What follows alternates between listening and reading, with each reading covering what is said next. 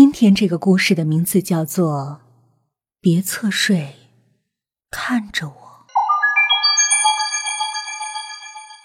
深夜，娜娜刚要睡着，突然被一阵急促的敲门声惊醒。一群人围在门外。原来，娜娜所在的小区死了人，家属准备运走火化的时候，死人却不见了。他们整栋小区的到处寻找，据说有人见到一个黑影跑进了娜娜家。娜娜吓得脸色都变了，于是和一群人在房间里仔仔细细的寻找，但什么都没找到。唉，可能是他们看错了吧？怎么可能呢？这群人没有找到任何东西。于是就关门离开了。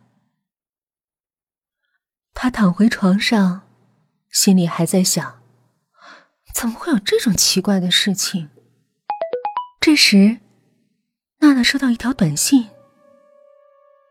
他打开手机一看，短信上写着：“别侧睡，看着我。”